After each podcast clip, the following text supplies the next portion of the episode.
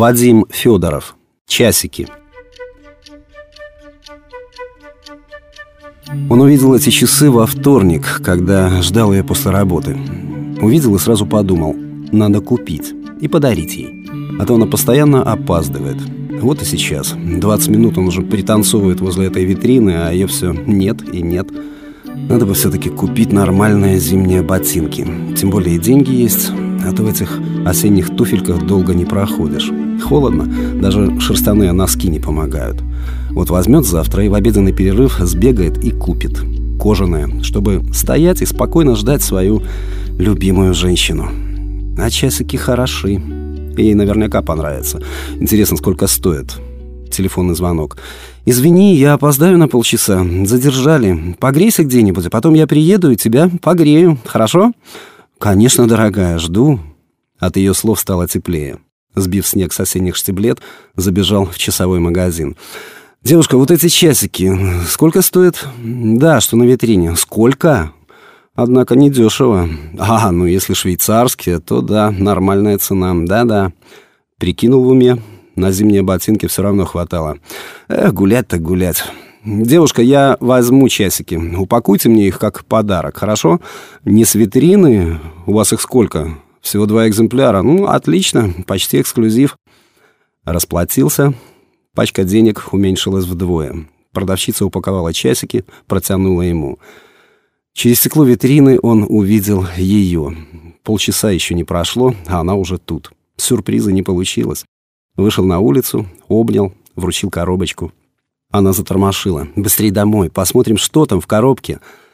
Дома открыла ее, обомлела. «Это мне? Эти часики ты мне подарил? Какие они красивые!» Заплакала. Он бегал вокруг нее и не знал, что делать. Потом обнял и долго слушал шепот про то, что никто ей никогда ничего подобного не дарил. Гладил по голове и думал, ее надо баловать подарками, вниманием. Она это заслужила. Она хорошая. Она потом весь вечер и следующий день носилась с этими часиками, примеряла, постоянно смотрела время, разглядывала циферблаты, золотые сердечки на нем. «Буду смотреть на них и думать о тебе», — говорила. На следующий день он собрался за ботинками, да, коллега отговорил. Пообещал через 2-3 дня свозить в какой-то крутой обувной магазин. Чтобы уж обувь так обувь, грела, а не просто ноги прикрыть. Договорились на субботу. А в пятницу утром позвонила она на работу. «Милый, я у тебя часики забыла. Ремешок расстегнулся, и они выпали. На диване, наверное. Глянешь вечером?»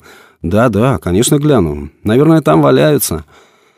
А сам с фотографической точностью вспомнил, что она уходила с часами. Они висели на ее руке, и в такси она садилась в них. Он от нее заразился тем, что беспрестанно смотрел на эту швейцарскую игрушку.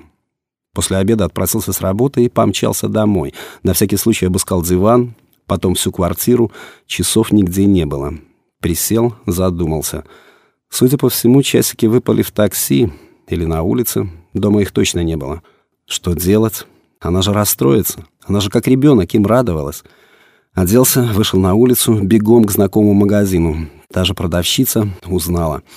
«Часики я у вас покупал. В витрине вот висят. Это последнее? Больше нет таких? Я возьму». «Да-да, солю я их. Нет, подарочную упаковку не надо. Вы мне ремешок к ним попрочнее подберите просто, и все». Взял часы, бегом домой. Она должна быть с минуты на минуту. Придет, а он так небрежно достанет часики и скажет, что нашел за диваном. И ремешок новый подарит, чтобы не теряла. И она будет счастлива, что часики нашлись. А ботинки... Ай да бог с ними, с ботинками. В осенних походит, тем более весна уже скоро. Он тогда не знал, что спустя несколько лет его жена будет перебирать старые бумаги и, подойдя к нему, вдруг растерянно спросит — Помнишь, ты мне часики подарил, швейцарские? Я их на нашу годовщину всегда надеваю.